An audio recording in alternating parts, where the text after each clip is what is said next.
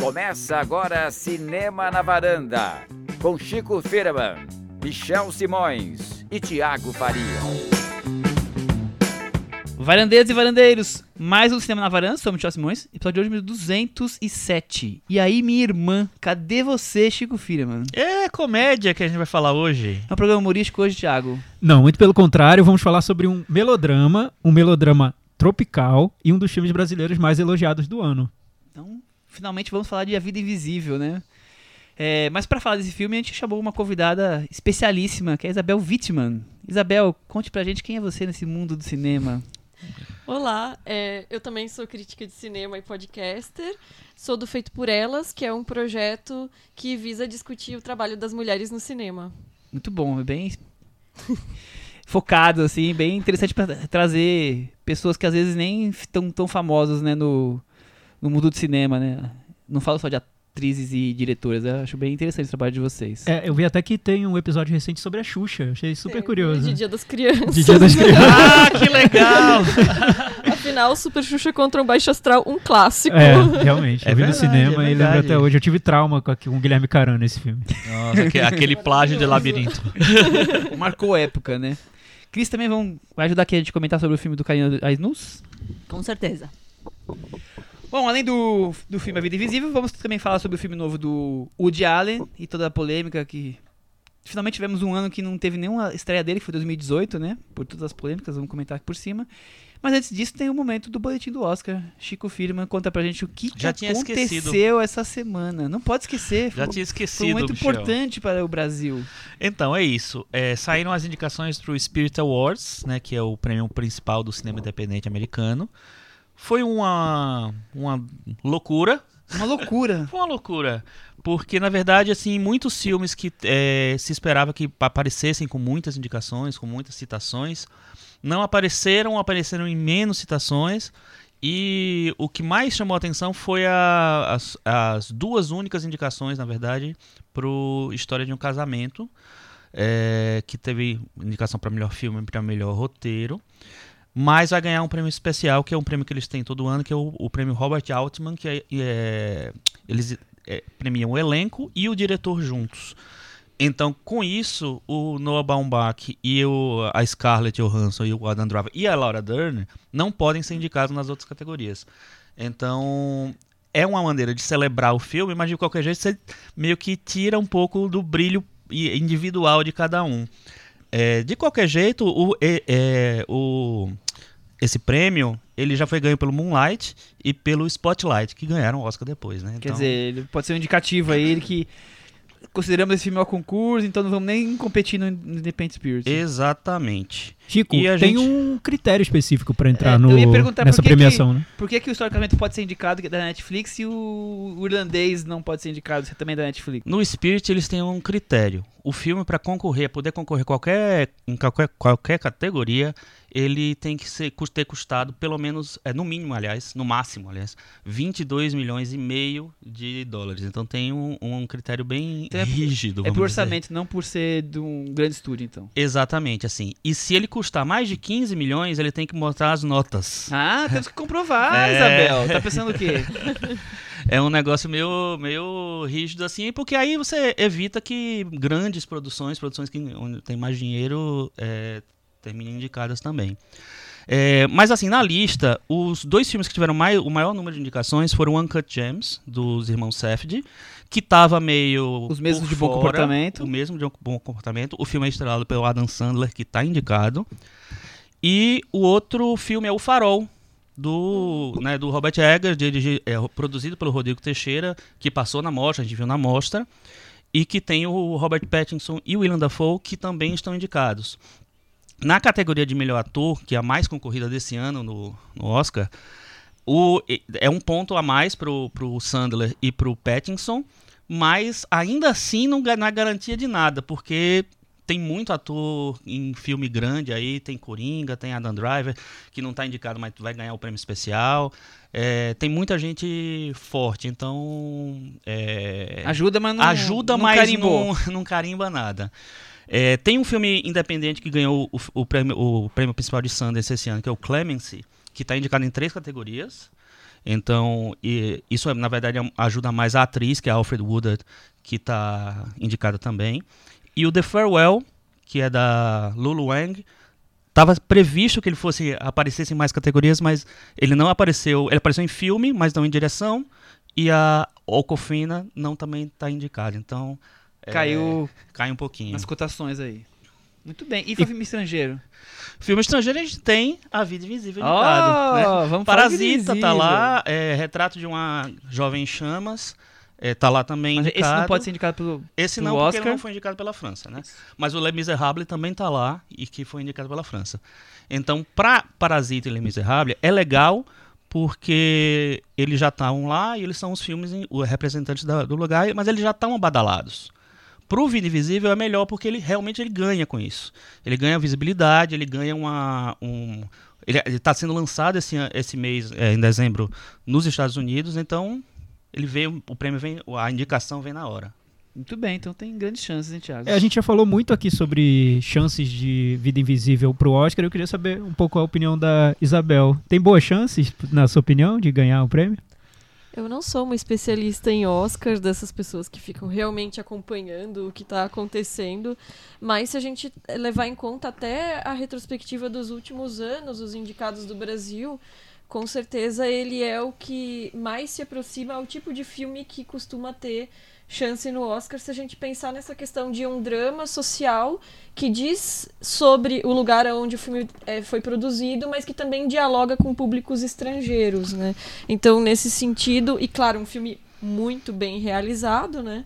É, eu creio que tem chance e eu fico na torcida também, né? É, e fora isso, ele tem um carimbo de Cannes e os, é, a maioria dos é, indicados para filme estrangeiro nos últimos anos todos tem é, vem de algum dos grandes festivais, Cannes, Veneza ou Berlim. Então, eu acho que ele vem muito Tem pedigree, é isso, Chico? com pedigree, exatamente. A gente não, fa- faz muito tempo que a gente não chega com um representante que tem tanto pedigree. Distribuição da Amazon também, Sim. não é? É. Exatamente, que ajuda bastante, assim. Eu lembro quando o Rodrigo Teixeira, produtor do filme, veio aqui no Cinema na Varanda, ele falou que a disputa do Oscar é muito uma guerra por visibilidade, né? Você tem que fazer seu filme ser visto, ser discutido, entrar na- nas conversas sobre premiações e com essa indicação ao Spirit, o A Vida Invisível se coloca de alguma maneira já nessa corrida. Com certeza. Eu, eu, o filme vai ser lançado agora. Eu sempre acho que lançar em dezembro é um pouco tarde. Eu podia lançar em novembro para poder trabalhar melhor, para o filme aparecer nos, nos prêmios de crítica e tal. Mas ele já apareceu no Spirit, então ele já foi visto. Tá no e radar, né? Já tá, Tá no radar. E ele tá muito bem cotado. Ele tá aparecendo entre mu- muitas vezes entre os cinco é, nas, nas listas de apostas, né? Entre os cinco ou entre os dez favoritos. Então, eu acho que a Vida Invisível tem muitas chances de ser indicada ao Oscar mesmo. Só que essa categoria é aquela coisa, é uma categoria imprevisível. Às vezes São- entram filmes que você não tá pensando, que você não imagina. Mas é difícil. Existe é, essa categoria, eu já expliquei algumas vezes em anos anteriores.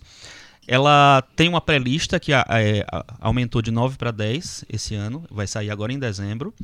E, nessa, e essa pré-lista é decidida por duas comissões. Uma que é dos velhinhos da academia, que vão assistir os filmes todos e tal, e, e escolhem alguns. E uma que é uma comissão artística, que escolhem três filmes. Então a, a primeira vai escolher sete e a segunda vai escolher três. E geralmente essas esses três eh, são filmes mais ousados, mais artísticos, vamos dizer assim. Então, aí aparece, você entende porque, por exemplo, aquele filme do, da Hungria do ano passado, que acho que era Corpo e Alma, não, não lembro direito. Sim, que ganhou Berlim. É, e o, o Abraço da Serpente, por exemplo, de dois anos atrás ou três anos atrás, é, apareceram, sendo que eles não têm exatamente um perfil de Oscar. Então, geralmente eles vêm por causa desse lado, da, de- dessa comissão que vai para uns filmes mais ousados tal. Muito bem, então o Spirit dando algumas indicações aí do que, do que pode ser a corrida do Oscar. Exatamente. O- né, tem seis indicados para o Spirit nessa categoria, só três são elegíveis para o Oscar e os três têm chances de entrar. Muito bem, então encerramos por Oscar por hoje, vamos falar de A Vida Invisível. Filme dirigido pelo Karim, Karim Ainus, aprendi a falar o nome dele com a Paula Ferraz. 53 anos, brasileiro. é, Ele começou no cinema como correteirista de Abril Despedaçados, Cidade Baixa, Cinemas Aspirinas e Urubus. Já é o sétimo longa dele. O primeiro foi Madame Satã. Eu acho curioso que ele conseguiu um dos poucos cineastas brasileiros recentes que consegue participar dos festivais internacionais, né? Então, Madame Satã já passou em Cannes, junto com o Abismo Prateado, quer dizer, o Abri- o Abismo Prateado também passou em Cannes, o Praia do Futuro passou em Berlim, quer dizer, ele tem um, um nome que consegue emplacar desde o começo ali é, nos festivais. Tiago, o que, que você acha aí do Karim? É, ele foi internacionalizando o cinema dele também, né? O filme anterior, Praia do Futuro, já é um filme que trata dessa Passado em Berlim, que é onde ele mora, É, né? tem, tem um, tem um trecho do filme que é no Brasil, outro que é em Berlim, e ele trata um pouco sobre esse deslocamento do Brasil para para fora. Eu acho que tem deve ter um tom bem au- autobiográfico ali no não na trama em si, mas no, na sensação que o filme transmite, De nessa morar outro país? é, nessa, nessa ideia de, de deslocamento mesmo, do Brasil para fora. E o cinema dele fez esse, esse, esse trajeto, e nesse ponto os festivais internacionais ajudaram muito. É, mas ele tá desde o começo, desde o primeiro filme, né? Então eu acho que é, uma coisa ligou na outra, mas não foi por conta disso que ele conseguiu o espaço. Né? Tá aí, Madame Satã. não- dizem que só não foi indicado pra competição de Cannes porque era. Era. Como é que fala? Produzido pelo Walter Salles, que estava no jurado na- naquele ano. Então, Sim, e antes disso, ele já tinha participação em filmes estrangeiros. Em 91, ele participou do filme Veneno, do Todd Haynes, Hum. dentro ali da equipe do, do filme. E ele considera o Todd Haynes um mentor para ele, um cara que ensinou a fazer cinema independente. Então ele tem uma ligação com, com esse cinema internacional desde muito cedo. Faz sentido, que a Vida Invisível eu acho que tem uns laços com alguns filmes que o Todd Haynes fez, principalmente o Longe do Paraíso, tal, nesse tom, nessa, nessa busca desse do formato, né, do melodrama. Ô, Isabel, eu vi algumas entrevistas com ele, principalmente na Duel País, ele que falando assim, eu queria ser o Almodóvar brasileiro. O que você tem a me dizer sobre isso? Olha, Ousado. é, a estética do Almodóvar é muito única, né? Eu acho que não, não dá pra fazer uma aproximação tão direta da forma como talvez ele tenha colocado, mas se a gente pensar nessa questão do melodrama e também, é, pri- principalmente agora no- pensando na Vida Invisível já, que tem também uma direção de arte muito específica, né? Que é muito pra essa narrativa. Eu acho que dá pra fazer uma certa comparação, mas transpondo, né? Porque não é literal. É muito, eu acho que é isso que o Chico falou, é muito mais próximo de um Douglas Sirks, de um, de um Todd Haynes, do que de uma estética do Almodóvar propriamente dito. É, talvez ele tenha falado no sentido do, de, da, dessa busca do melodrama, que é uma coisa É. que o, que é Que é o aí. que o Almodóvar É. faz, mas é, o Almodóvar realmente tem marcas muito fortes que de- deixam ele muito único, né? No... E outro ponto interessante que ele falou, divulgando A Vida Invisível, é que o melodrama foi uma maneira que ele encontrou de aproximar esse filme do público brasileiro, porque o brasileiro tem esse contato grande com as telenovelas, que tem uma estrutura de melodrama ainda que muito popular. Foi Uhum. essa a tentativa também.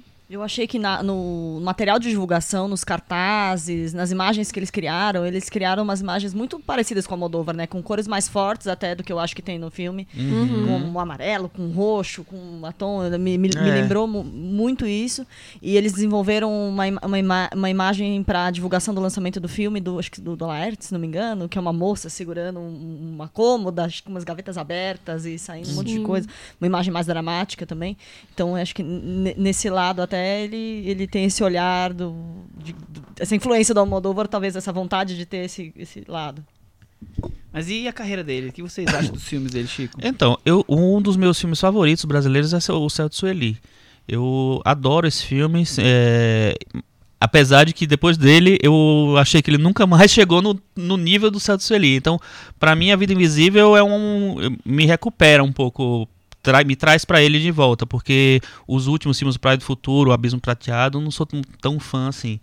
É, mas eu gosto muito do Madame Satã, adoro o, o, o Céu de Sueli e já falei um pouco do que eu gosto da Vida Invisível, eu dei spoiler. E você, Thiago, o que você tem da carreira dele? Então, um dos filmes brasileiros que eu mais gosto desse período conhecido como Retomada, a partir de 1995, é o Madame Satã. Não sei se que também é do Karim Ainu. É o primeiro longa dele de, de ficção. Que eu acho que ali ele levou toda essa. o que ele aprendeu com o cinema independente do Todd Haynes, esse cinema americano mais vibrante, esse cinema que, que vai ao, ao- às bordas da sociedade, mostrar o que tem lá de uma maneira assim, ao mesmo tempo crua, mas esteticamente sofisticada. É, crua na pulsão da narrativa, mas esteticamente sofisticada na fotografia, na maneira como, como enquadra os personagens. Então acho que foi um filme que trouxe um, um frescor pro cinema que eu, eu acho que ele ainda não conseguiu superar, o Madame Satã. Eu vejo a Vida Invisível como uma tentativa de voltar um pouco para esse universo do, do Madame Satã, mas por um viés Até a de... época é a mesma. É, né? por um viés de Céu de Sueli. Acho que ele tenta um, um encontro desse, desses dois mundos. Mas o, o Madame Satã, eu ainda hoje acho um filme incrível. E você, Isabel, que- como é a sua relação com o cinema do, do Karim? Eu fico devendo bastante. Você viu pouca coisa? Eu só tinha visto a Praia do Futuro anteriormente. E, e eu gosto muito de melodrama, então com certeza eu gostei bem mais de A Vida Invisível do que de A Praia do Futuro, que é um filme que eu acho bom, assim, mas eu não tenho uma conexão tão grande com ele. É, eu, eu gosto muito. Eu acho que ele é um cinema muito emotivo, né? Por mais que Madame Satã talvez não, não seja tanto, os outros, o resto do cinema dele, ele flerta um pouco com, com essa coisa emotiva, e aí agora ele deságua num melodrama. Como abraçando esse lado emotivo de vez, né? Eu gosto também bastante do cinema dele. Gosto mais do, do Bando Satã e do Céu de Sueli. É, acho que ali, entre o Bispo Prateado e o Praia do Futuro e o documentário que ele fez sobre o aeroporto deu uma, uma caída, mas... E o Viajo, porque precisa. Ah, eu gosto muito do Viajo. Mas Eu o Viajo acho- é, é um filme tão diferente, né? É um docudrama, é ele do Marcelo Gomes. Eu, eu Uhum. gosto muito, mas eu sei que tem bastante gente que, que pegou birra com, com vida lazer e tudo mais. Mas eu, eu gosto bastante. Mas eu posso só rapidinho fazer uma defesa Deve. do Praia do Futuro? Que foi um filme que eu acho que muita gente tratou como um- um- uma obra bem menor do, do Anu, mas eu vejo ali um, um desejo dele de, de tentar levar o cinema que ele estava fazendo para um caminho novo e que não foi bem recebido, e talvez por isso ele tenha voltado, dado alguns passos para trás com, com A Vida Invisível, voltado ao universo tanto do Céu de Sueli quanto do, do Madame Satã.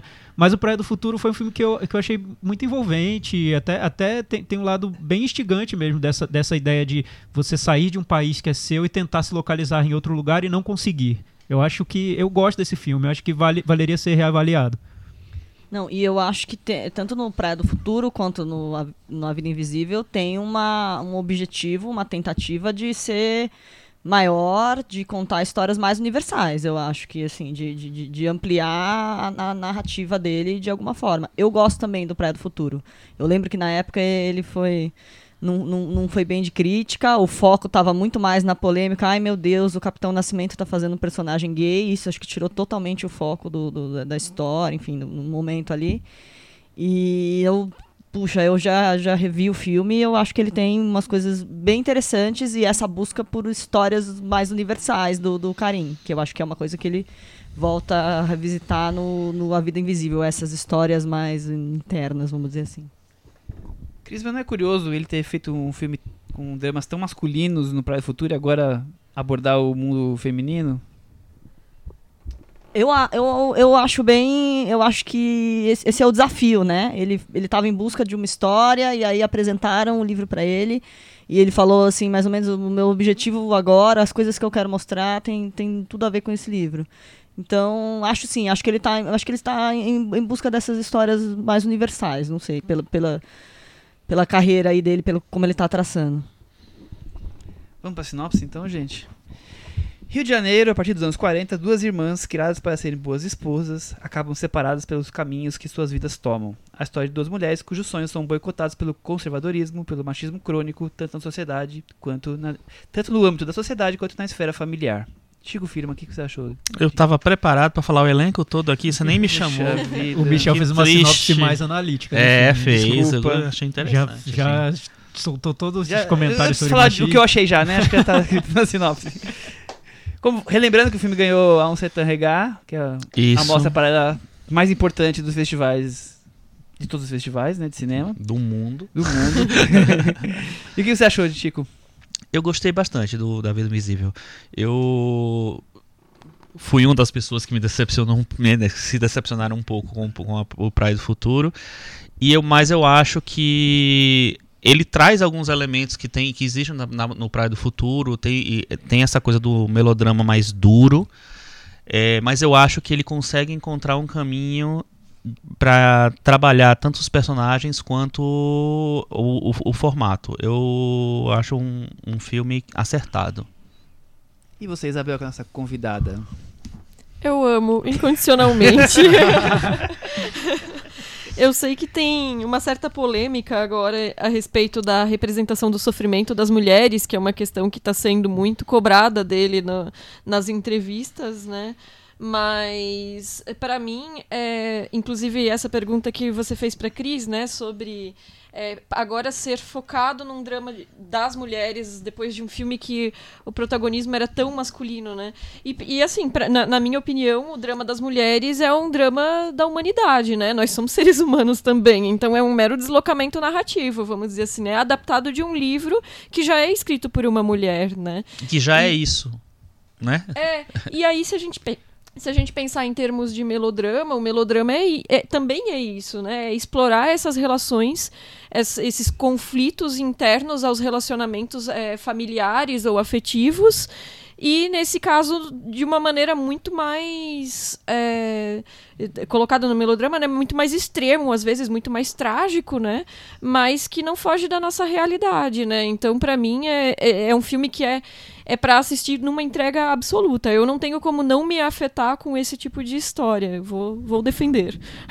É, não, Isabel, não sei se você concorda, mas eu acho que, assim, quando a gente vai pensar no olhar que você quer ter sobre esse tipo de situação, eu acho que também, eu acho que o mérito é o quanto ele quer ir a fundo, o quanto ele, o quanto você tem de pesquisa, o quanto você tem de situação, o quanto ele, ele, ele ouviu mulheres para retratar tudo isso. E eu acho que esses elementos estão contemplados lá. Eu Então- acho que isso dá valor para a narrativa dele.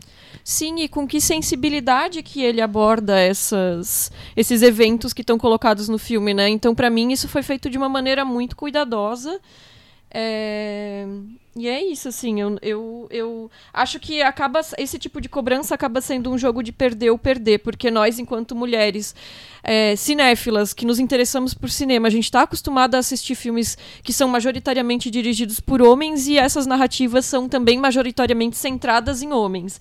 Então, a partir do momento que a gente começa a cobrar que se tenham mais histórias com a presença das mulheres, a gente é, e, e ao mesmo tempo quando um diretor se propõe a criar uma história dessa e aí ele é questionado sobre a forma como ele faz, e- e se entra no jogo de perder ou perder, porque se ele faz somente filmes centrados em homens, ele vai ser criticado. E se ele faz um filme muito sensível sobre um drama é, protagonizado por mulheres, aí ele é questionado sobre essa forma, então ele também perde nesse Como aspecto. se ele não tivesse legitimidade, né? Assim, eu Uhum. acho, eu acho que assim, que claro, o olhar da mulher sempre vai ser diferenciado, mas a partir do momento que é isso, é uma busca por espaço, Uhum. por que não ter um primeiro passo, que é um filme Sim. de homem que se propõe a ter um olhar sobre esse universo e a partir daí tentando, né, ter, Uhum. ter essa narrativa ampliada. provavelmente se uma mulher se, pro- se propusesse a adaptar esse, esse livro, né, e fizesse um outro filme, seria um filme completamente diferente, e talvez fosse mais próximo de determinadas realidades de certas mulheres. Mas ainda assim, o exercício estilístico, o exercício artístico, que é ele se colocar nesse lugar para fazer essa adaptação, é extremamente válido e eu acho que não deve ser des- descartado pelo fato de ser um homem fazendo esse filme. Né? É, e lembrando que o News ele tem já outros filmes protagonizados por mulheres, histórias de mulheres, né? O Céu de Sueli e o Abismo Prateado são filmes que são histórias de mu- duas mulheres. Então não é a primeira vez que ele, né, ele não tá entrando agora nesse universo. Pegando a onda, né? E o Thiago, Thiago, não falou nada achou? ainda. Não, eu, eu adoro essa discussão que a Isabel trouxe, que a Cris completou, porque eu tô acompanhando com muito interesse todo, tudo que está sendo comentado sobre a vida invisível, principalmente nesse- nessa questão da representatividade, porque a gente está num ano em que esse é um dos temas, talvez falando em arte, deve ser um dos temas principais, que é, é, qual seria o lugar de fala do diretor, do produtor, do roteirista em relação a alguns filmes que abordam certos temas. E só voltando um pouquinho nessa, nessa polêmica que começa a ser criada agora, eu queria saber tanto da Isabel quanto da Cris se é um incômodo um filme que se propõe a ser feminista, no sentido de que está questionando patriarcado, machismo, é, dirigido, produzido e escrito por homens? Ou não? Tudo bem? Em 2019. Eu acho que, que, que faz parte dessa. Eu acho que faz parte das etapas, assim, sabe? Assim, porque, não sei, aquilo é um pouco do que a gente falou do, do Scorsese. Aí também nós- o Scorsese não pode fazer mais nada. Se ele faz o filme que ele está acostumado a fazer, ai meu Deus, só faz o mesmo filme. Se ele faz, ele tenta dar um espaço pra mulher, ai, não, não sabe, não tá sabendo. Se ele põe um personagem. Então, enfim, sabe, assim, a gente tá sendo sempre muito excludente. Eu acho que. é, a partir do momento que, que o, o- o cineasta decide ter um olhar generoso sobre a história, não se aproveitar disso por causa de um momento, mas de, de fato ter um olhar generoso sobre a história, por que não a gente dá, dá por que não dar uma chance? Por que a gente vai sempre problematizar toda essa situação? É, o, o Rodrigo Teixeira é um cara que fe, tem histó produziu histórias interessantíssimas de mulheres. O Francis Ha, o Pat Cakes, ele A tá- bruxa. a bruxa. É. Ele, ele tá em- ele tem, enfim, ele, assim, tá, tá nesse olhar. Então, eu não sei, eu acho que eu acho que é um, assim, uma, a busca por espaço, não sei, eu prefiro nessa guerra, nessa, nessa luta por espaço, eu preferia ter todas as opções e ter mais aliados. Uhum. Não sei, do, do que excluir assim e tal. Acho ruim assim, assim, po- podemos ter, ter contextos em que a pessoa tá só não, não consigo pensar em exemplos agora, mas a pessoa está se usando dessa, dessa editoria da, das, das- da diversidade para tentar, enfim, né? Ter, mas não sei, eu não, eu não vejo, não, não acho que é o caso. Eu acho que esse filme tem um olhar bem, bem generoso, amplo e tenta ter uma imer- imersão nesse universo. Uhum. Acho que generoso é uma palavra-chave aí pra isso. E, e eu acho que pensando em retrospecto, é, basta se pensar quantos, quantos filmes com personagens interessantes, mulheres, fizeram parte da nossa formação enquanto pessoas que gostam de cinema e que foram escritos e ou dirigidos por homens, né? Acho que faz parte, a, a, a experiência humana é ampla e, e os artistas estão aí para se apropriar dela e para explorar isso ao máximo, né? Então, é, se- realmente, se a gente pode problematizar é, em que medida existe esse domínio que a maior parte das pessoas que têm um grande espaço no- no- na indústria do cinema vão ser homens brancos, héteros, cis, etc, etc. Mas se esses homens brancos, héteros, cis não usarem desse privilégio para explorar narrativas que não digam respeito apenas a homens brancos, héteros, cis, qual que, qual que é o sentido, sabe? É, a arte, ela também parte de um aspecto que é a parte de pesquisa, né? Então, é, eu acho que a construção de personagens e a construção de narrativas pode ir muito além do que só a experiência pessoal única de cada pessoa, né? E eu acho que aí, nesse caso, a gente volta pro Almodóvar nesse sentido, né? Porque ele é um dos grandes cineastas que, que retratou esse universo. Tudo bem, isso parte um pouco da experiência dele em relação à mãe, em relação às mulheres que o cercaram. E ele, eu acho que ele sempre teve esse olhar generoso com o universo feminino. E, sim, sempre muito, eu- eu diria, interessante. desculpa eu interromper, me interrompe, né? Mas assim, eu, eu diria assim, um olhar, inclusive, apaixonado pelo, universo Exato, feminino. então, assim, então quer dizer, assim, por, por ele não ser mulher, ele não tá autorizado a ter um olhar, um olhar sobre esse universo. É. Então eu acho que assim, eu acho que é, é saber reconhecer a- a- a- o, o trabalho mesmo, assim, a, a, a verdade no trabalho do- da pessoa que quer entrar nesse universo. É, eu, assim, eu não tenho propriedade nenhuma pra falar sobre isso, porque eu sou homem. mas a gente fala assim, mesmo, mas a gente fala mas a gente assim. fala, a gente fala mesmo assim, assim. Mas às vezes eu acho assim, poxa. Nesse caso, pra mim, o Karim Ainus tá totalmente do lado. Assim, ele, é, ele tá parceiro né, né, nessa coisa. Ele não é inimigo, assim, sabe? Ele, eu não, não acho que ele tá ocupando um espaço é, é, equivocado. Pra mim, ele, ele entrou no universo e ele, e ele abriu esse universo de uma maneira super bonita, assim. Pra mim, eu, eu gostei muito do filme. Eu já falei nesse aspecto quando nós falamos sobre o Green Book e vou reafirmar. Pra mim o problema não, não é mais homens estão fazendo filmes sobre mulheres, homens brancos estão fazendo filmes sobre negros. Pra mim o problema é cadê o espaço das mulheres fazerem também filmes sobre mulheres? Cadê o espaço dos homens negros fazerem filmes sobre os negros? Esse é o espaço que tem que ser conquistado. Eu acho que não precisa ser proibido que alguém que não esteja dentro do, daquele universo possa mostrar a sua visão. E aí a visão vai ser discutida. A visão pode, pode ter a ver, pode ser. é, como você fala aqui a palavra. Problematizado. Não, pro- problematizar é, é o.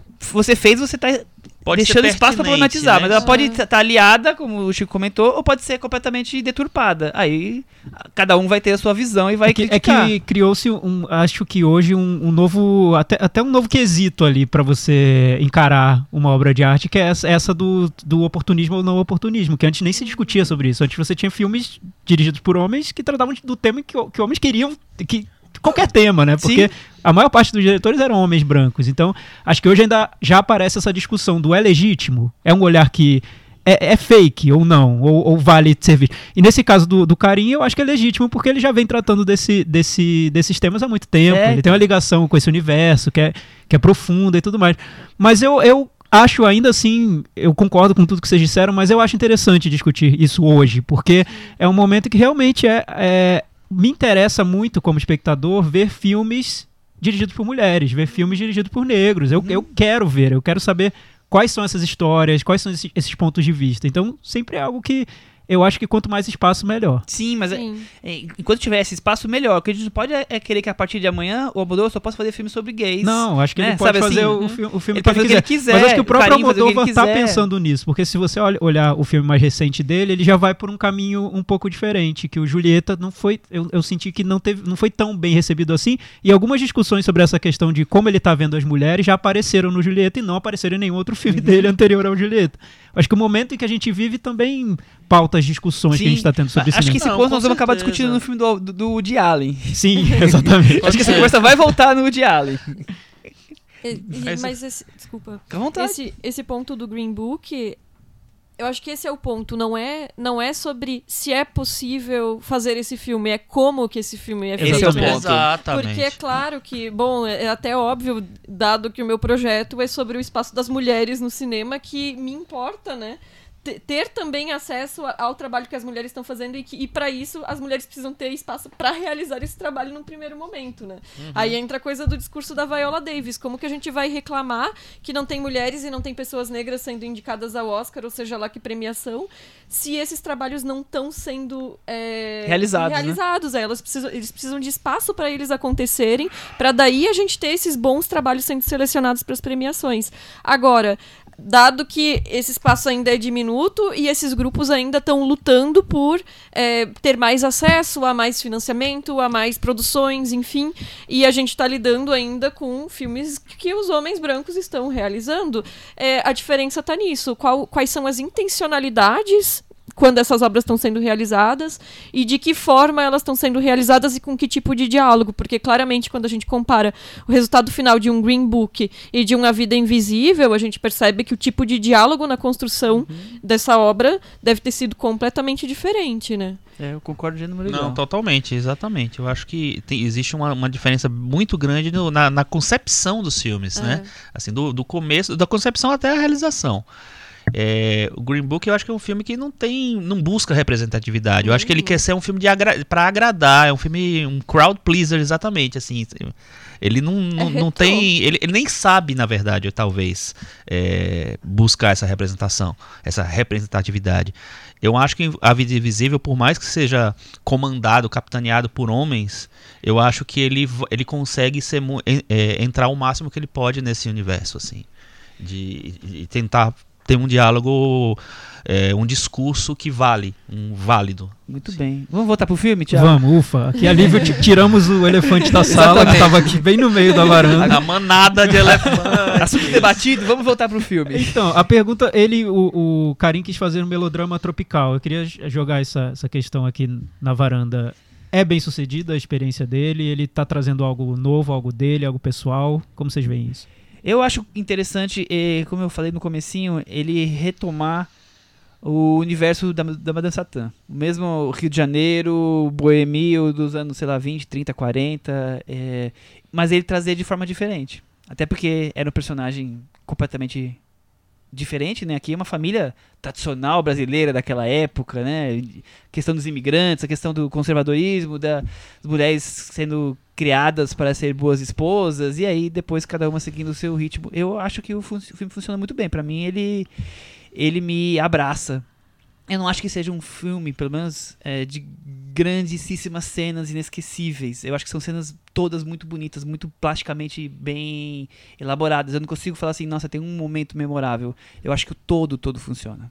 Isso é um... Tem um momento memorável, vai, para. Tem, tem, tem uma pessoa que foi chamada pra esse filme só pra construir um momento memorável. Ah. Aqui não, não che- não chegamos no, no spoiler aqui, não, não sei se podemos já entrar nesse buraco, mas enfim, quando pudermos entrar falaremos sobre isso. Não, eu Eu diria tava, até que- eu tava pulando esse spoiler, mas tudo bem. Eu diria Esse é um que momento tem memorável dois, mesmo. porque eu acho que a cena do aquário também é muito legal.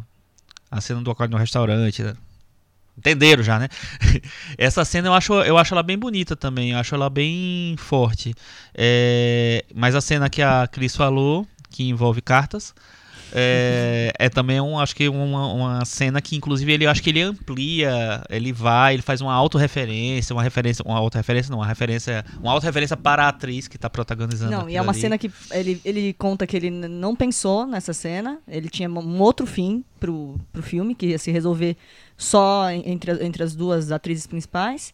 E aí ele foi chegando, não é bem isso, eles foram chegando num outro momento, aí pensaram numa outra cena, e aí pensaram numa atriz e falaram, vamos ver se ela topa, e aí ela topou, e aí virou o que é. E que A gente pode falar quem é, né? demais, Todo mundo já todo sabe. mundo já sacou, né? E aí, Isabel, e essa história de mulheres invisíveis, submissas? Submissas nunca. Submissas ela não são, não, hein? Eu quis provocar. É, Pois é, eu acho que isso é um dos aspectos que funcionam tão bem no filme e que talvez seja um ponto de identificação muito forte quando até para ver a reação do público, as mulheres quando assistem o filme e os homens quando assistem o filme, que é a forma como a gente vê ali retratado é, as histórias das nossas mães, as histórias das nossas avós, mas em certa medida as nossas próprias histórias, porque a- o contexto de 1950 é óbvio que já avançou muito nesses 70 anos, mas em alguns aspectos o tipo de cobrança e o tipo de obstáculo que está colocado ali ainda permanecem. Então, esse tipo de identificação muito direta quando a gente tem com um filme afeta de uma maneira muito particular, né? Eu acho que a invisibilidade é, do título do filme mesmo, né?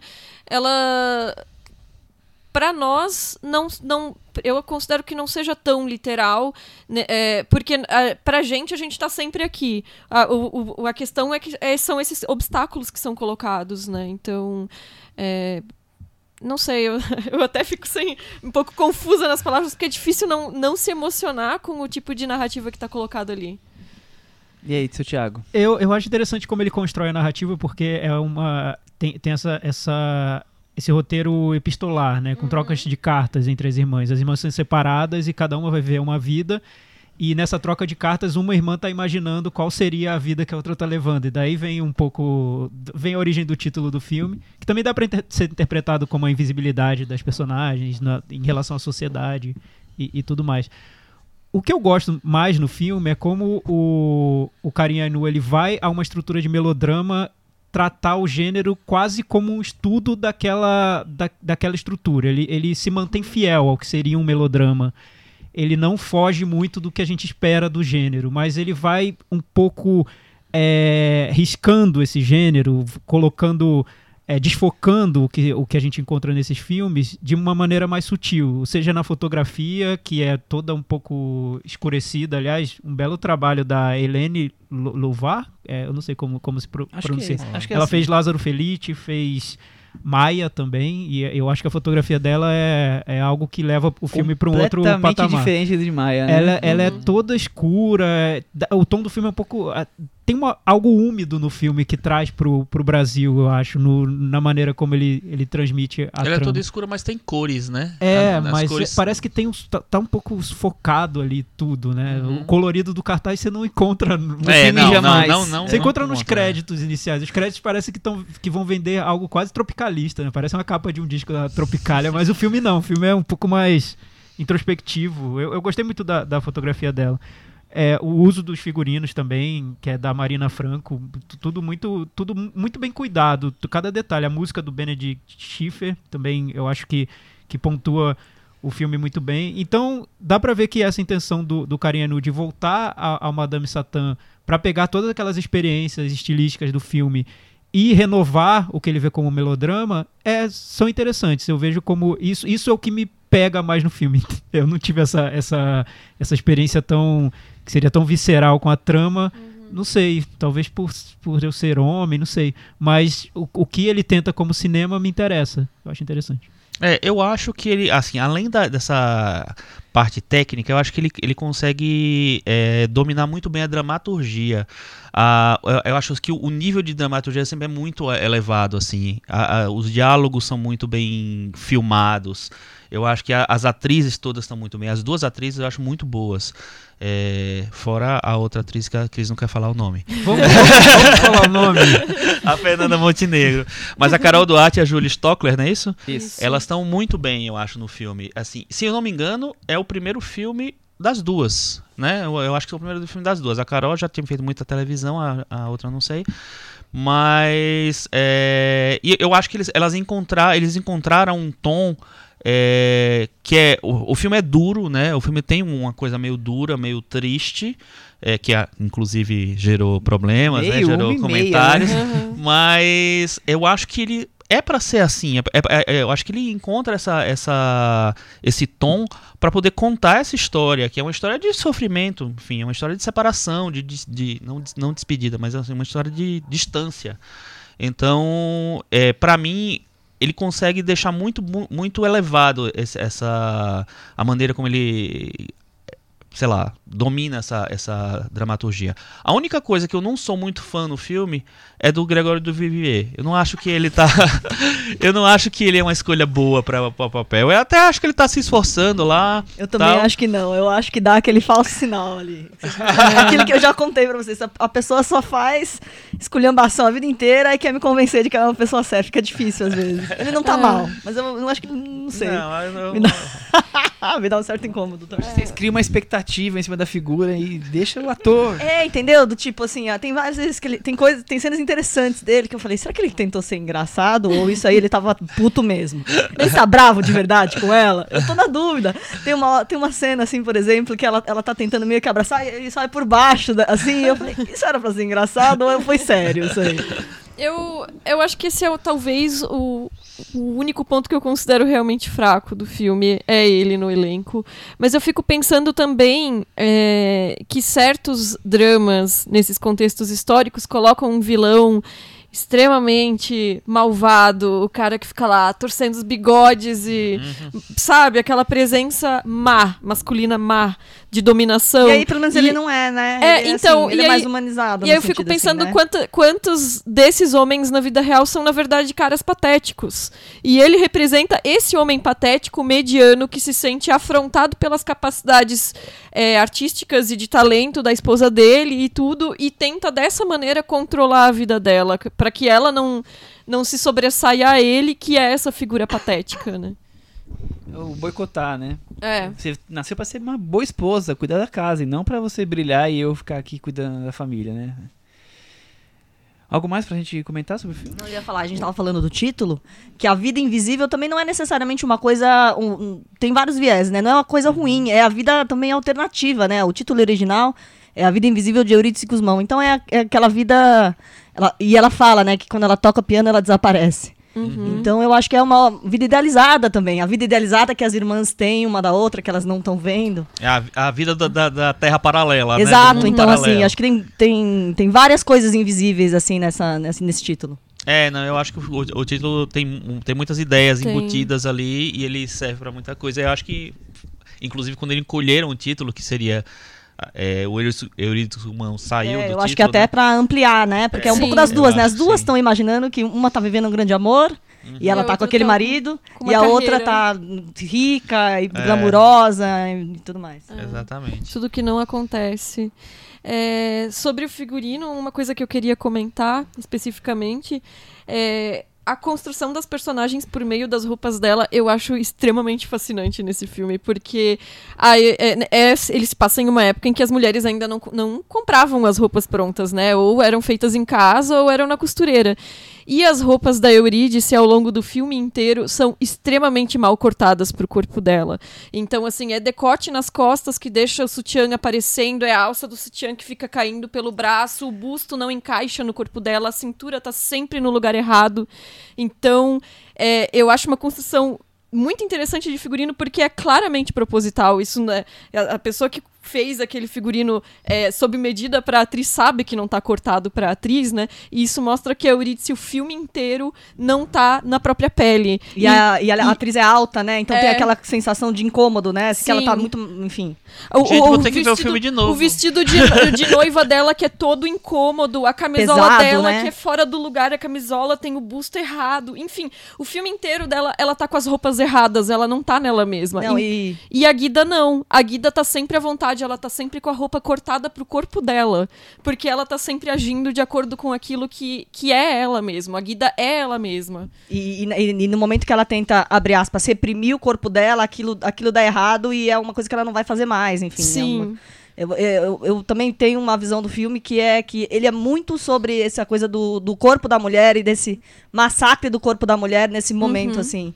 E é de todas. Todas as mulheres têm alguma medida, né, todas as personagens nesse filme, em alguma medida, têm algum, alguma coisa que, assim, uma, uma falta de, de. Assim, uma privação em relação ao, ao corpo, uma, um, um problema, assim, que é, que é imposto, assim, alguma coisa que. um sofrimento, e que elas têm que lutar contra isso, né? Eu acho que tanto a Guida, na questão da gravidez, e naquela cena que, que ela, né, ela ela quer sair, ela, e ela quer. E aí ela se amarra, assim, e aí quando ela vê, tem aquela, aquela a cena forte da coisa do leite e tal.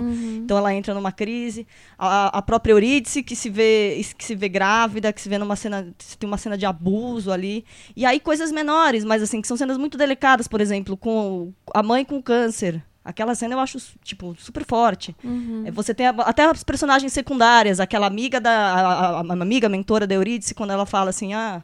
Mas eu não- nunca, nunca consegui ter um filho, enfim, ela dá- faz uma pequena revelação, uma revelação super sutil de que ela, que ela, não, é, que ela é infértil. E então, assim, é mais um pequeno drama que se revela em relação ao corpo da mulher, assim. Então ele, ele vai tentando pegar assim, tem várias pequenas coisas assim em relação ao, ao corpo feminino que eu acho, acho interessante a forma que ele vai tentando colocar isso num contexto histórico que é tão é, é, que é de 1950 então a gente não está muito acostumado a, a ver esse tipo de relação da mulher com o corpo num contexto histórico mais antigo assim né uma coisa mais da narrativa moderna e eu acho que então ele traz um pouco desse desse olhar mais contemporâneo em relação ao corpo feminino na, numa narrativa que é de, de 1950 Falem mais que eu tô aqui pra aprender. É, eu também, tô só ouvindo. Podem continuar. Eu te- tem um, um- um- algo que me incomodou no filme, já que a gente tá aqui só jogando confete, realmente merece, tudo bem. Mas essa tentativa do Karim de internacionalizar o filme, de tornar o filme universal, e ao mesmo tempo de situar o filme num país, numa, num lugar, numa cidade, num período. Vocês acharam que foi bem sucedida? Porque eu não vi muito o Brasil no filme. Eu vi uma história universal. Não vi Brasil, não vi Rio de Janeiro, não, não Eu consegui vi encontrar. gente que criticou um pouco a. Eu, eu acho bem bonito o filme, mas que gente que não encontrou o Rio dos anos 50.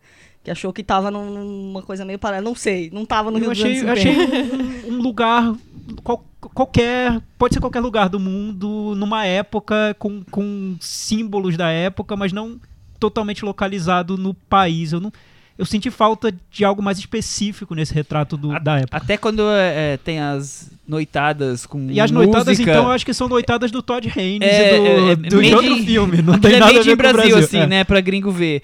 Eu, eu acho que parte de- disso é essa preocupação de não, não mostrar coisas felizes, porque aquelas duas mulheres não têm grandes felicidades na vida por tudo que acontece com elas. E com isso mostra uma cidade em volta delas que também não brilha como o Rio de Janeiro normalmente brilha.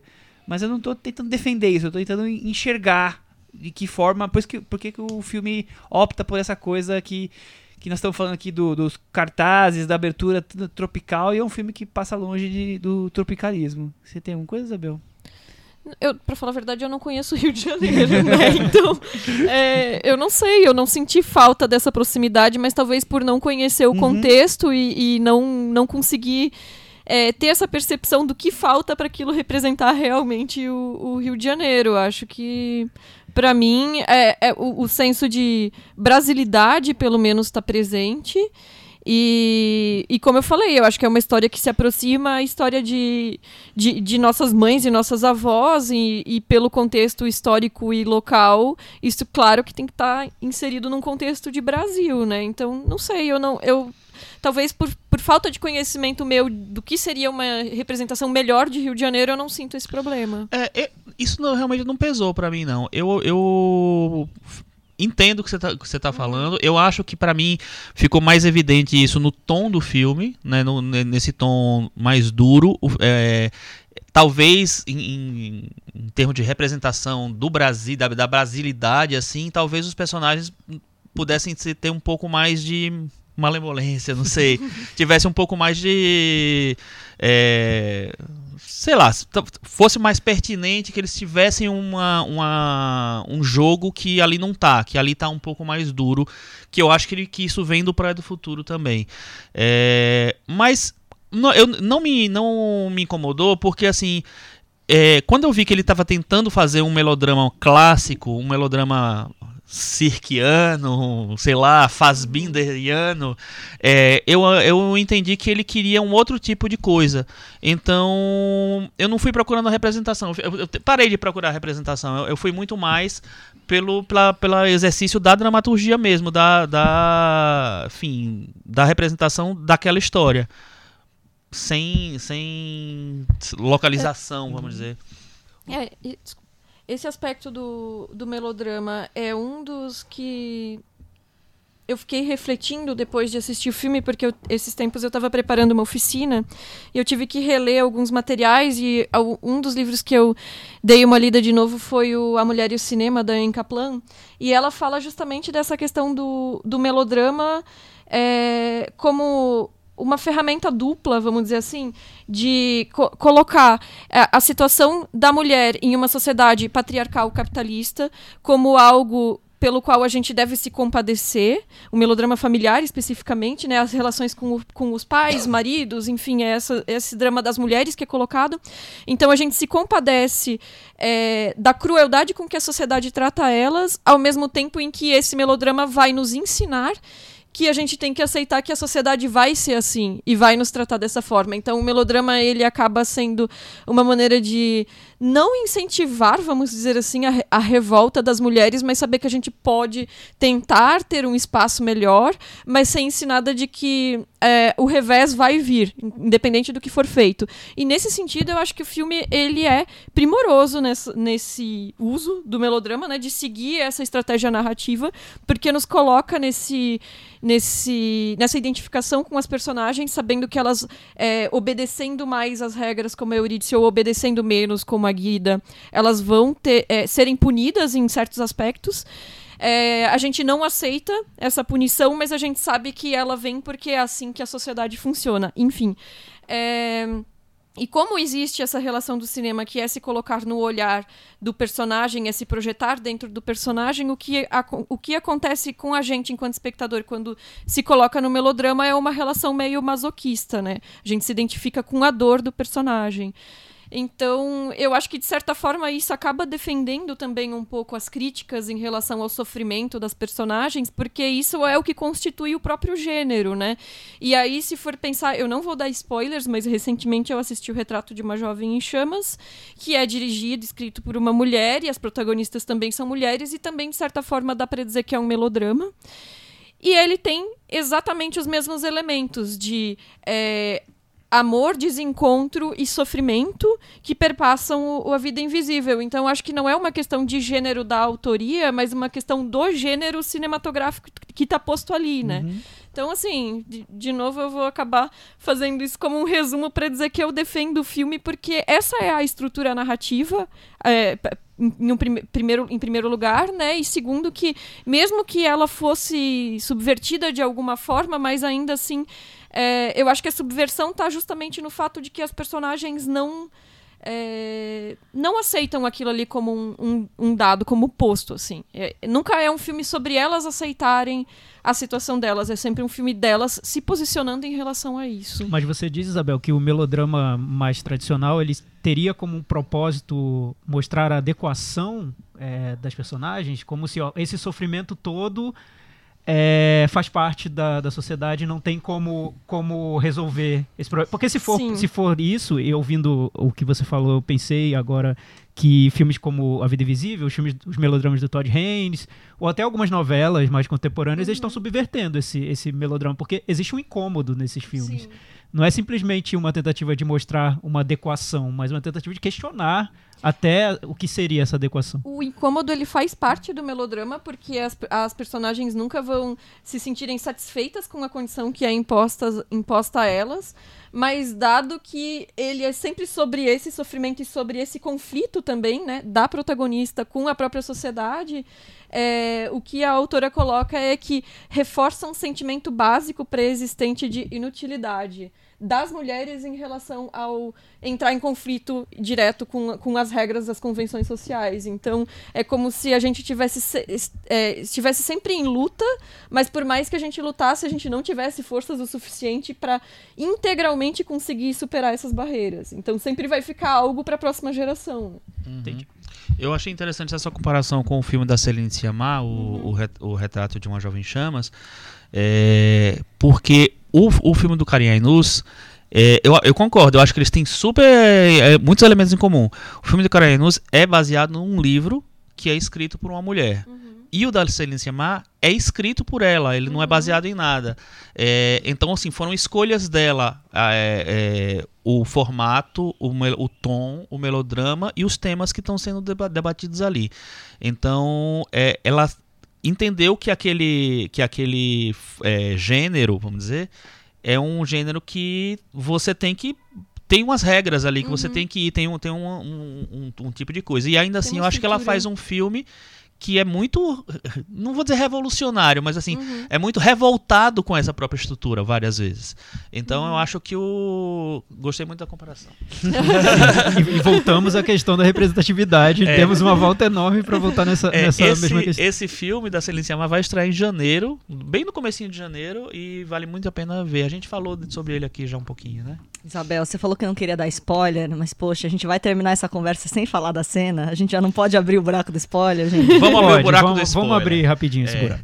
buraco do spoiler é o seguinte, assim, se você não viu o filme, saia da sala, desliga um pouquinho, volte daqui a dois minutos que a gente vai falar umas, com uma- umas tramas, umas coisinhas. A gente avisa.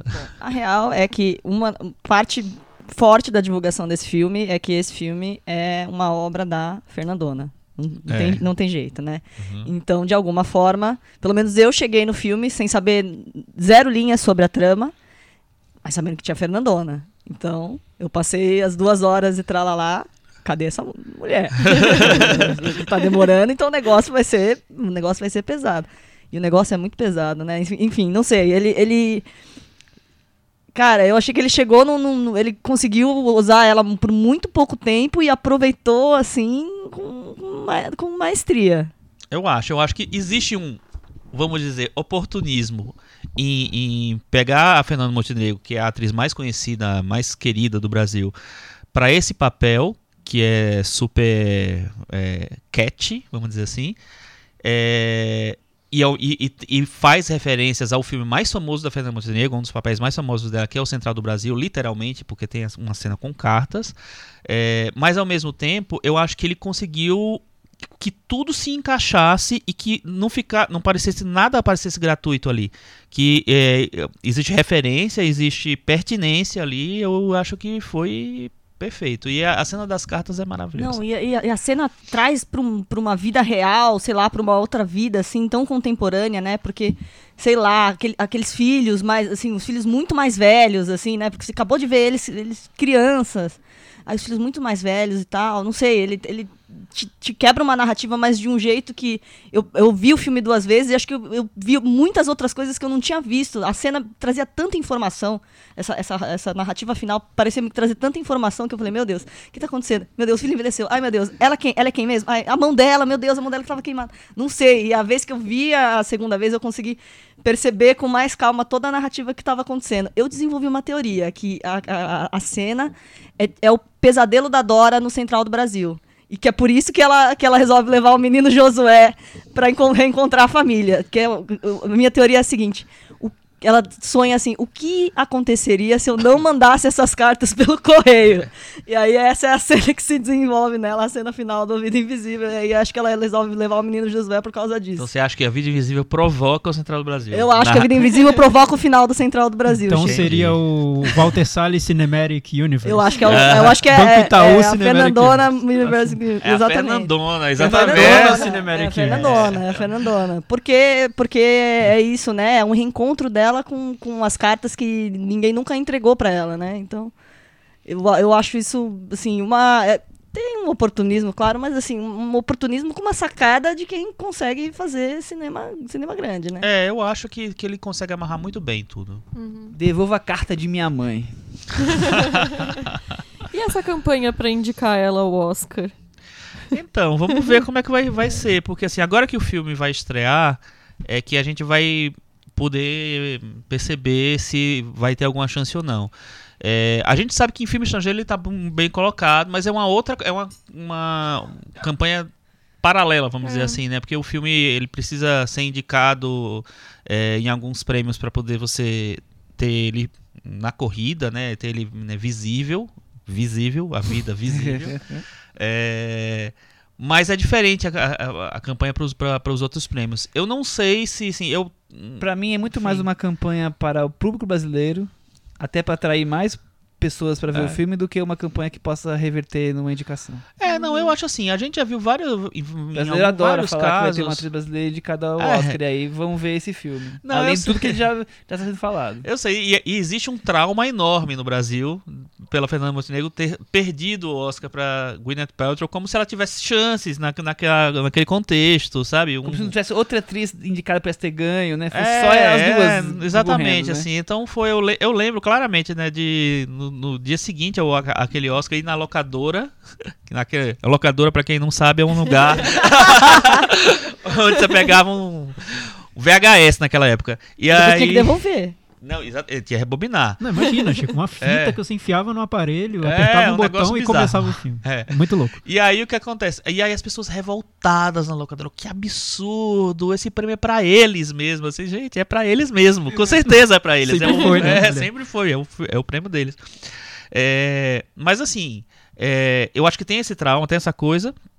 Ela é a grande atriz do Brasil, então seria tipo o, o Flamengo ganhar, o, o Corinthians ganhar o, o campeonato, e aí é, se, se espera muito. Chances eu acho que não, não- não- por enquanto não tem, não tem muitas, mas assim, a temporada vai começar de verdade agora, quando no- no- na virada do mês, quando começam os prêmios de crítico. de- dos críticos. É, se a Fernanda Montenegro começar a aparecer ali, aqui ou ali, essa campanha se reforça, mas hum, por enquanto não sei se, se tem chances não. O Rodrigo quando veio aqui ele falou que existe a, é, a ideia de trabalhar o filme também para a categoria de fotografia, né? E para e ele falou que não sei se vai trabalhar, né? Mas ele falou que os três filmes que ele tinha produzido nesse ano, que eram Ed Astra, o Farol e a Vida Invisível, tinham um trabalho de som também muito bom. Mas aí ah, o som já é um pouco demais. Mas fotografia eu não acho impossível. Fotografia de vez em quando aparece um filme Ano estrangeiro passado, três indicado. filmes estrangeiros dos cinco eram indicados. né? É, Então, exatamente. eu não- Então, também não acho. Eu acho que aí é- sim é uma possibilidade de, de investir. É, mas aí tem, pre- precisa ter esse, é, esse reforço de indicações anteriores. Vamos ver se ele, se o filme foi visto pelos críticos e se ele vai começar. Ah, ele apareceu no Spirit, então ele já tá circulando aí. Muito bem, vamos pro Metavaranda? Vamos. E aí, Chico? Eu começo? Ah, você começa. Eu Isabel, vou a dar gente, nota- é, nota de 0 a 10, vale meio ponto e a gente é um pouco rigoroso, tá? Mas pode dar 10. Claro o que pode, claro que vários- A gente, ó, o Michel falando a gente. A gente é, É, ele, ele é a como gente. Eu Pelé. sou o, o rei do É, rigor. o Michel, quando ele dá 6 é porque ele deu 10. É. Eu vou dar 7,5. E você, Isabel, que é a nossa. Tô triste com Não esse vai até 7,5. Mas o Então, 7,5 eu, é eu a vou justificar o meu. Eu vou justificar O meu o também é meu. Olha, 7,5, tá? Pronto, já falei. Eu não acho que eu seja tão rigorosa, mas eu também não distribuo estrelinhas tão fácil assim. Esse foi o primeiro 10 do ano pra mim. Olha, Então, Olha, eu dou arrasou. 10 com, com um coraçãozinho. Muito bem. Você, Cris? Então, Cris, qual é seu metavaranda? Eu vou de 9. Viu? Me decepcionou. Eu pensei que eu senti um 10 chegando e não chegou. Eu tô, Não foi eu, essa vez que a Cris deu eu tô 10. sentindo um 6 chegando agora. Vai, Thiago, você pra Não, finalizar. então, eu vou dar 7, mas a minha justificativa é rapidinho. Eu acho que o, o Carinha Nu ele fez uma experiência de, de estilística com melodrama que é, como eu disse, é- eu acho interessante, mas ao mesmo tempo me lembra algumas coisas que o Todd Haynes fez e que não me agradaram tanto assim, e eu sou muito fã do Todd Haynes. Mas quando ele tenta Que muito. filmes?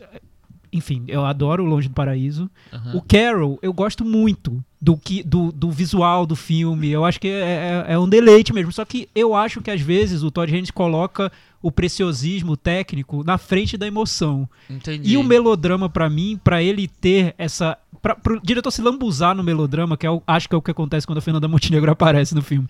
Ele tem que vencer um pouco essa questão do preciosismo e tem que se entregar a um lado que eu acho mais popular no gênero, que é se deixa levar um pouco mais pelas tramas, se entrega, deixa a emoção aparecer e, e isso é, é algo que envolve muito o espectador no melodrama e depois disso traga a subversão do gênero. Eu acho isso é o que me agrada mais. O A Vida Invisível, às vezes eu vejo mais o preciosismo e menos esse essa emoção que, que toma conta do filme. Você Acho que um ela pouco aparece mais no final. Acho que ela surge no final do filme. Entendi. Mas pra mim, porque eu vejo que ele emociona tanto, eu, eu vejo a Cris falando sobre o filme e eu penso, "Pô, a culpa foi minha, porque o filme funcionou.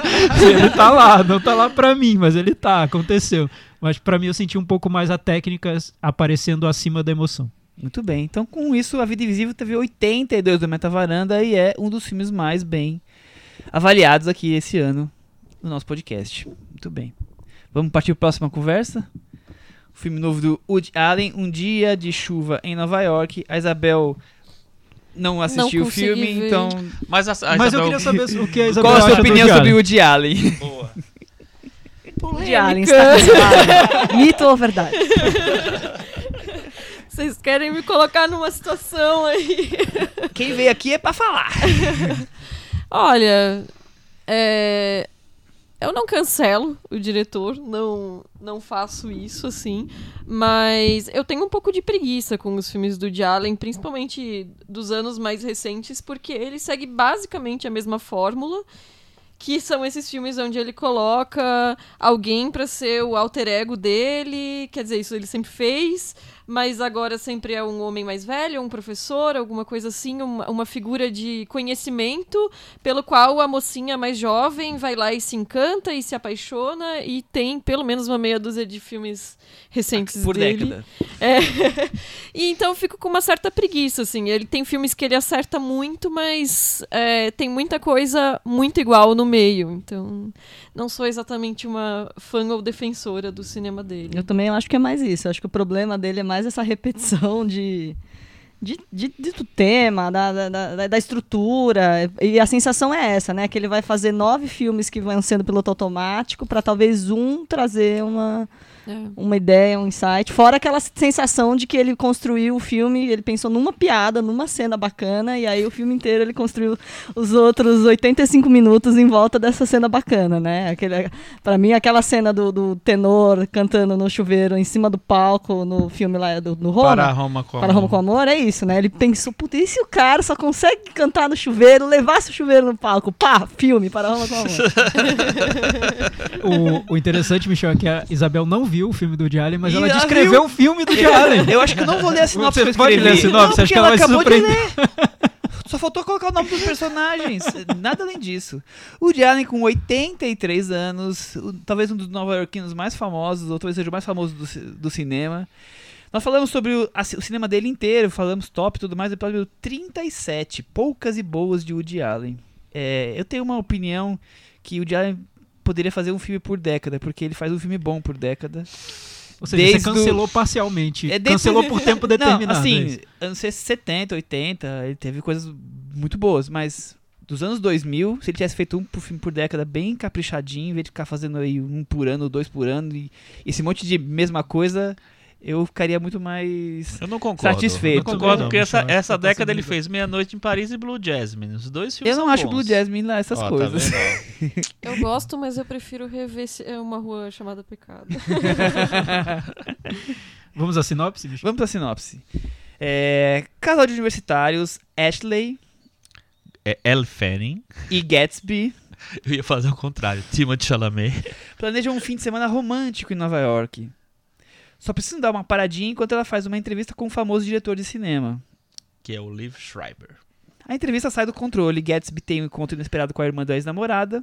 Selena Gomes. Nossa, você tá propagando hoje, hein? Enquanto isso, a chuva cai pela cidade, Isabel. Então, Isabel, olha, é uma garota bem, uma, uma loura meio, meio fútil, bobinha, que namora o Timothy Chalamet, que é um garoto mais intelectual, que se acha muito, muito intelectual. Um jovem de alma velha, né? É, e essa garota tem uma. Ela é muito fã de um diretor de cinema mais velho. Olha E só. quer se encontrar. Nada do que você falou, viu? Um diretor de cinema mais velho em crise artística. Exatamente.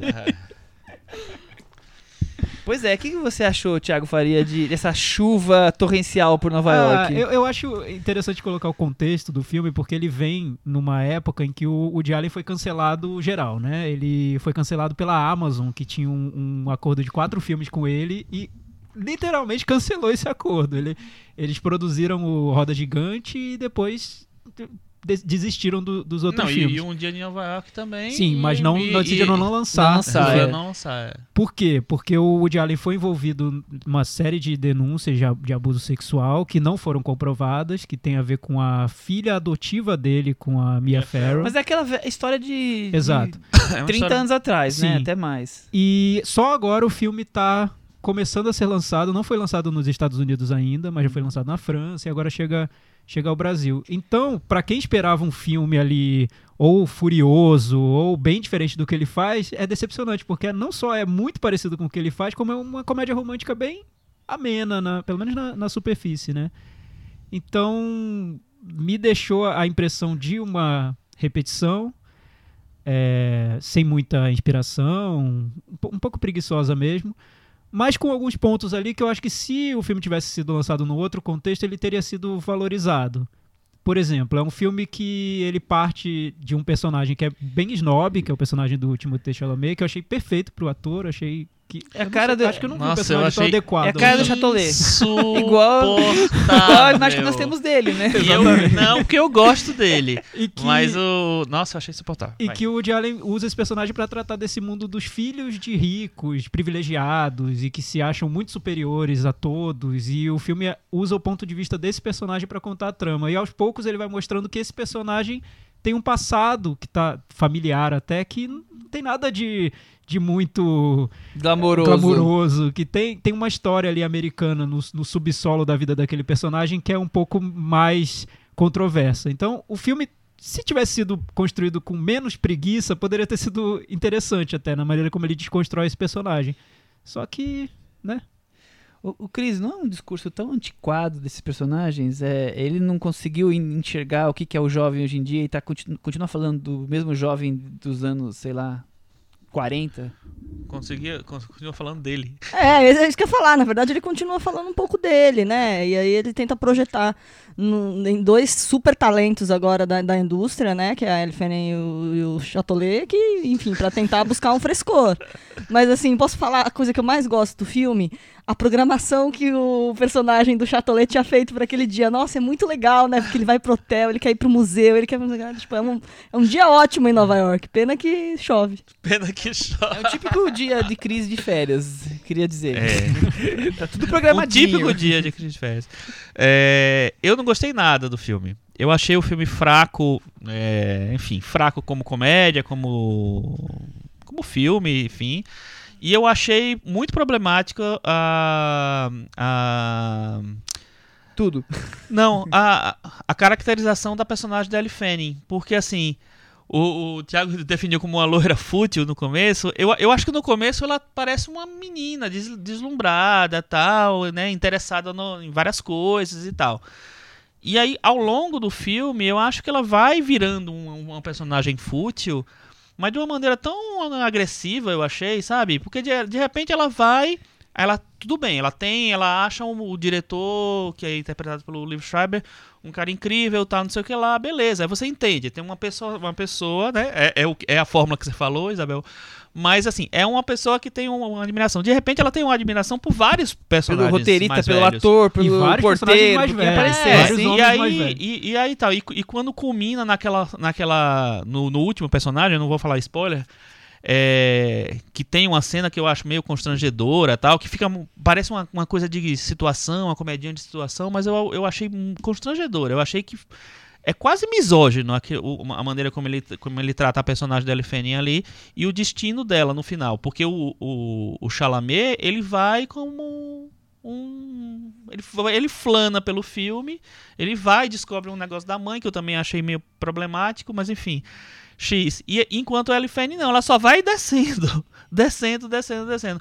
Então não, eu não consegui entender por que que ele. É uma visão tão deturpada do É, mas todo assim, o aspecto Eu, feminino, eu acho que é um pouco, todos os eu acho que é um personagens pouco perdido no tempo, né? É, no totalmente. tempo. Porque como vê, quando vários atores decidiram não trabalhar mais com o Woody Allen, várias Ele atrizes podia ser vizinho da casa da vida invisível. É. Naquela Ele- época lá ele tá vivendo. Ele se manifestou e ele disse que era ele não entendia porque as atrizes estavam protestando contra ele, porque ele, ele se considerava um símbolo do movimento Me Too, porque ele sempre deu salários dignos para as atrizes. Então é um diretor que ele tem um pouco essa dificuldade de entender o que está acontecendo. Ele está perdido, né, no mundo. Ele tem no mundo de 83 hoje. anos, né? Então ele, ele- parou ele não- ele A Fernanda. Montenegro tem 90, né? Exato. Então Mas- a Fernanda não parou. Exato, tem vários que não pararam, É. mas ele eu acho que parou. E isso aparece nos, nos filmes dele de um jeito que eu acho tão explícito mesmo. As personagens femininas são absurdas nesse filme. Eu acho que É. é um motivo pra você criar um movimento Me Too contra ele, a maneira como ele tá compondo as personagens, porque eu não, não- eu entendo as atrizes quererem participar por uma série de motivos e tudo mais, mas deve ser muito chocante ver o resultado desses filmes, porque Eu acho tão bizarro o, é, o é- é Allen- misógino, Sim, né? é, Desculpa, por- por- eu, eu gosto de vários filmes do, do Woody Allen, mas a maneira como ele caracteriza a personagem da Ellie Fanning é ofensivo. Eu acho eu ofensivo. acho também, eu achei Sim. bem né? Não, ofensivo. não dá pra Total, hoje é. a gente aceitar esse, esse É tipo de ridículo. coisa. É. Eu acho assim até meio estranho cancelar o Woody Allen hoje por uma coisa que ele fez ou possa ter feito, não vou julgar, há 30 anos, e não cancelar ele por esse tipo de visão de personagem feminino em todos os filmes dele. Tá- a razão tá muito maior aqui e a gente tá olhando lá pra trás. O que me choca é isso, crime que o talvez que me choca é isso hoje, porque eu acho que no filme dele, nesse filme, as mulheres ou são idiotas, como a personagem da Fanning, ou são objeto de fantasia masculina do jeito mais bobinho, adolescente, como a personagem da Selena Gomes, que é a mulher, a mulher forte, mas que se encanta por qualquer homem que aparece, né? Assim, porque os homens afinal estão ali pra que as mulheres se encantem por eles e, e por eles e pronto, acabou. Ou tem um passado questionável, duvidoso. Então, assim, é um olhar para as mulheres que eu, eu acho Eu que tá, acho que tá ali no filme e é super Não, e aquela participação especial da Rebecca Hall. Pelo amor de Deus. Ah, é não, sim, tem essa também. Ou são prostitutas, né? Que essa é uma personagem que é Eu prostituta. queria ter esquecido disso, mas acabou de, acabou de perder mais pontos. É, então, eu achei um filme fraco, assim, eu tava esperando realmente, assim, porque eu, eu achei triste o Woody Allen, que ele já fez tanta coisa boa, é, que eu achei triste cancelarem ele por um por, por um episódio que é muito mal explicado. Porque podia enfim. naquela época, né? É, sei lá. É, então eu achei triste. Eu achei, eu achei, fiquei feliz de, de poder ver um filme dele de novo, de, de- do filme dele ser lançado. É, mas me decepcionei. Não, e, e o contraponto é que os personagens masculinos têm uma vida interior riquíssima, né? Estão angustiados, Exato. estão... Não, o diretor, ele tá ali naquele drama, se ele É. termina ou não o filme, É, porque ele não consegue lidar com a edição do filme. E eu, e eu achei até que era uma ironia esse personagem, com, eh, tirando sarro de diretor angustiado, mas aí eu vi uma entrevista com o Woody Allen que ele fala que se identificava, se identificava com aquele personagem. Que ele também sentiu uma angústia terrível quando ele vai terminar um filme, aí vai montar... Gente, Mas a única Não, certeza né? que eu tenho é que ele se identifica com os personagens dos filmes dele. não, total. Eu tenho certeza Se disso. projeta, ele, né? né? Ele não precisa me É. falar isso. Agora, esse aspecto do cancelamento, é, eu ouvi algumas conversas dizendo que o fato de o filme estar tendo um, um- um baixo desempenho de bilheteria é, configuraria algum tipo de censura, né? E aí eu tenho que discordar. É, muito porque, assim, o Woody Allen, apesar de todas as polêmicas, continua fazendo os filmes dele, os filmes dele continuam sendo lançados. É, se o público não tá mais comparecendo, talvez porque não haja mais uma conexão entre o que ele tá fazendo e a nossa expectativa de público. Aí, se as pessoas estão boicotando o cinema dele, seja pelas, pelas questões pessoais da vida dele e, e o que ele fez ou não fez, seja por ter já uma certa preguiça por causa do cinema dele, isso aí já não é censura, é simplesmente o fato de que ele Comercialmente Não tá- falando. não tá mais agradando, né? É, Então. Eu acho que é isso, porque E até a resposta dele a, a, a essa, maior parte das pessoas acho que, acho que nem, nem tá sabendo dessa questão toda. O público que vai lá ver, paga pra ir ver o filme do Woody Allen, vai ver o filme do Woody Allen. Não, não sabe que o Woody Allen tá sofrendo um boicote da eu Amazon. acho Nem- que sabe. Gente, o público médio não, não sabe nem tá Mas o público médio não vai médio- ver o é, eu Woody ia dizer, Allen. O público médio acho que vai não ver filme do Woody Allen. Ah, o público médio vai Mas ver a resposta do Woody Allen a essas controvérsias todas é que ele diz que não tá nem aí. Ele falou que já tem o próximo filme pronto, que ele Imagino. fez na Espanha com o Louis Garret, então pra ele tá tranquilo próximo, que continuam querendo financiar os projetos dele, e que se não quiserem financiar filme, ele vai fazer peça de teatro, se não quiserem financiar peça de teatro, ele vai escrever texto, se não quiserem Ou- publicar os livros, ele vai vai- escrever na casa dele e deixar lá no Vai computador. tocar jazz nas segun- tocar segundas-feiras, jazz, é isso aí. Então é isso. Acho que não tem tanto problema assim, né? Não, a gente não. não tem que ficar também com tanta pena do diabo. Não, pelo Bem contrário, o pouco. dinheiro pra ele não vai faltar pra, pra sobreviver o resto da vida dele. Vamos pro Meta Varanda? Thiago Faria. Eu vou dar nota 4. Cris, se você. Vou dar dois. Se continuar essa conversa, vai dar menos Se continuar assim. E você, Chico? Eu dou 4,5. Eu vou dar nota 4 e com isso, um dia de chuva em Nova York e Woody Allen caíram da varanda e se espatifou lá embaixo. Cadê o band-aid do Woody Allen? Eu acho até, Cadê o Michel, que se o Woody Allen se sensibilizasse com tudo que está sendo comentado sobre ele, com todos esses questionamentos, ele talvez fizesse filmes mais interessantes hoje. Talvez. Você não acha? Porque Sim, eu acho que ele sim. tá tão à parte de tudo isso que o cinema dele nem tá mais dialogando com o que preguiçoso, acontece. Cinema Exato. preguiçoso. É... Puxadinho da varanda. Chico, você tem alguma coisa pra nos trazer? Algum assunto? Algum Tenho. filme, alguma novidade? Conta Tenho. Estreou também, junto com A Vida Invisível, estreou um outro filme brasileiro que eu acho muito bom, muito importante para o momento de hoje, que se chama Bicha Travesti. É um documentário, mais ou menos um documentário, mais um filme manifesto do que um documentário sobre a Linda Quebrada, é, que acho que assume um, um discursos e trata de temas que estão muito em voga hoje, de que a gente falou aqui, né? Representatividade, de eh, preconceito, eh, de eh, encontrar o seu lugar tal. Eu acho que é um filme muito importante, é um filme muito legal e, e vale a pena ser visto. Eu sei que em São Paulo ele está passando no, nos espaços Itaú de cinema, e, mas ele tem em alguns lugares do Brasil também, então vale ver, o filme é muito legal. Isabel, e você? Tem alguma coisa pra enriquecer aqui? Depois de uma recomendação tão bu- bonita e tão política, eu tô até com vergonha. É, depois da mo- do, do fim da mostra de São Paulo, eu dei uma desacelerada. Eu quase não vi nada depois da mostra, então eu vou fazer uma recomendação completamente pipocão. Assisti esses dias As Panteras, novo, né? Dirigido pela Elizabeth Banks. É, deu uma flopada na bilheteria, mas eu acho que as pessoas não devem se, ac- se acanhar por causa disso, porque o filme é bastante divertido. Tem aquela trama mirabolante de filmes de ação barra comédia que geralmente não precisa fazer muito sentido. E a Kristen Stewart está maravilhosa, se divertindo horrores no papel dela. E ainda tem a Naomi Scott e a Ella Belinska. Todas estão ótimas e eu achei um ótimo reboot de As Panteras mesmo. Assim. É autorreferenciado, mas sem, sem sarcasmo, assim. E, e é divertidíssimo, vale a pena.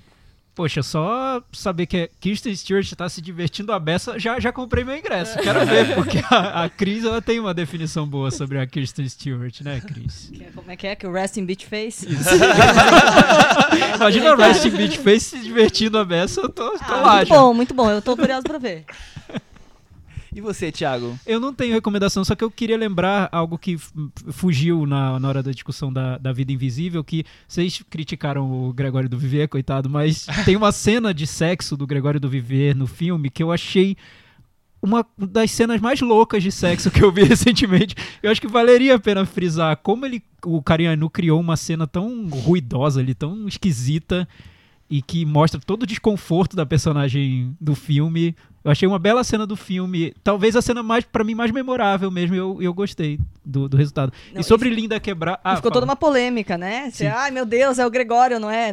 Agora eu fui em duas filas de cinema com grupos de pessoas discutindo se na saída do cinema se era ou não se era o, o, equipamento o, do equipamento do Gregório. Gregório. ou não Deve era. Ah, ser, né? Por que isso. ele mudaria? Não, Será mas- que tem dublê pra isso? Não. Tem. Não, Tem. não, tem Tem. dublê, pelo menos que E aí falaram, você escolhe, eu quero um tamanho um É, pouco não maior. me- não, acho que não, não. Não, sei. Não, eu, eu, É o eu- dele essa mesmo. cena é super. É uma cena de abuso, O né? É equipamento. abuso. ah, que maravilhoso. Mas é, é uma cena de abuso, eu acho, Cris, mas é mostrado de um jeito que. de um tom de ridículo que crava ali a, a, a visão do diretor. Eu achei muito interessante como a cena é feita. É, é patético mesmo. Não sei, eu, eu gosto, eu, eu lembro dessa cena até hoje. E, o, e a Linda Quebrada, ela tá numa série da Globo que tá repercutindo muito atualmente, chamada Segunda Chamada. Ah, verdade. E eu tô acompanhando o primeiro episódio, eu achei bem, bem interessante, vale, vale ser visto, tá no, tá no Globoplay. No- os outros episódios caem um pouco, porque acaba virando uma estrutura mais quase de novela, mas o, o primeiro episódio é bom e a Linda Quebrada tá muito bem na série. Falando em novela, Diga. acabou a, no- a Dona do Pedaço. Nós sabemos que você é o noveleiro daqui. Sim. Você Você assistiu quer minha avaliação da Dona Eu quero saber o seguinte, não, assim. eu não Claro. consegui. eu E aquela demonhuda lá? vamos lá, vamos lá. Não, Buraco do ruim. spoiler. E aquela demonhuda? Você acompanhou, Chico? Eu Você não acompanhei. novela? Eu, vi- eu, é, agora, quando eu fui pra, pra casa da minha mãe nas férias, no final, a minha mãe assiste. Odeia, mas assiste. Não, ela então, ela é fala assim: Nossa, a novela é horrível, só tem gente ruim, mas assiste todo dia. Exato, é a novela ruim que você não consegue parar de ver. Porque o Valcir Carrasco, ele é, ele é o, o carinha Ainu com sinal invertido. Ele faz um melodrama ultra popular. Cada episódio tem 20 ganchos que vão dar em 300 outros no episódio seguinte. Nada faz sentido em absoluto. E as pessoas ficam na internet cobrando coerência que não tem na, na novela. Ah, Mas já, tinha alguma minha avó referência? adorou, minha avó adorou. Ah, é? Ela gostou muito. Mas já tinha que é uma decepção pra mim, que as novelas que eu gosto, minha avó não gosta, e as que eu não gosto, ela gosta. Então eu acho que Carrasco relação tá fazendo bem, tá aí. fazendo direitinho. Mas tinha, já existia alguma referência a uma coisa mais espiritual ou fantástica? Não, lá? imagina. Você Passeu não, agora. Não. Tá bom. Você acha, Chico? Então parece. sei lá, mano. É muito louco. Vamos pra aquele momento então, Chico? Cantinho do ouvinte. Com o Thiago Faria. Cantinho do ouvinte, as mensagens dos nossos seguidores do Varandeiros no blog cinemanavaranda.com. Episódio passado foi sobre o irlandês. Que inclusive estreia na Netflix essa semana. Sim. Então já fica um- uma dica, quem não, não assistiu ainda e não ouviu o episódio. Com a participação da Cecília Barroso, muito elogiada a participação. Foi ótimo. Especialista em Scorsese. E só vou completando, o filme continua em São Paulo, pelo, pelo menos no, no Cine Belas Artes, e vai agora pra Cinemateca Brasileira. Então tem Isso mais chances, mais dias pra gente Não, assistir o só filme. sala lotada, né? É. E, Michel, o que, você, o que que você acha? Nossos ouvintes gostaram de irlandês? Acharam mais ou menos? Acho que boa parte deles deve estar ajoelhado. São todos frequentadores da igreja É, de Scorsese. Scorsese. Eu acho que a imensa maioria tá aí babando. Vamos lá. Carlos Lira, então, diz que o irlandês é uma obra-prima da sétima arte. Olha aí. Ainda que seja um filme de máfia, ele é, na camada mais íntima, um dos filmes mais religiosos de Scorsese. Retrata com maestria o medo do julgamento sobre o homem e seus atos. A gente não falou sobre isso, sobre o aspecto religioso A gente do falou filme. sobre a gente tanta falou sobre coisa, tanta coisa. Nossa, teria que ter três, Três horas né? e meia. Eu não sei se eu cheguei a meia. conseguir a falar disso, né? Que na hora que ele tá lá fala- conversando, naquela cena final com o padre, que ele meio se arrepende, ele não se arrepende, ele não fala do ato, ele fala do telefonema. É curioso isso, né? É mais assim, a, a coisa do, do que ele falou, daquela- sabe assim? Então tem, É. tem totalmente Eu vou guardar isso pra minha revisão, Cris, porque você tem uma memória que, sinceramente, eu É. não Guarda umas consigo. cenas, né? É. Eu também. Eu tô aqui recapitulando essa cena agora aqui na minha cabeça. Eu lembro dela, claro. É, então, e assim, ele, ele se sente mais culpado, assim, na hora ali da- do- de confessar, mais culpado não pelo ato, mas por ele ter falado com a mulher dele e descaradamente mentido, pela mentira. Verdade, olha. Aí o Carlos Lira continua, ele fala sobre um simbolismo de portas que abrem e fecham ou que ficam entreabertas no decorrer da, na- da- na- da narrativa. São elas as portas que definem os rumos dos personagens e dizem o que eles sentem. Por sinal, o filme abre e fecha com uma porta. Destaca-se também, como já disseram na varanda, que, o- que a personagem da Ana, ainda que não fale quase nada, são os olhos que julgam os atos do personagem título. Ana, Ana. Paquin, né? Da Ana Paquin. Você, você viu, Isabel, o irlandês? Vi. Comenta pra gente o que você achou. Você gostou? Não gostou muito. Não gostou muito. Traga sua opinião. Não, eu gostei. Vocês estão se precipitando. Menterrupting, Menterrupting. Ai, meu Deus, que horror. Imagens preconcebidas.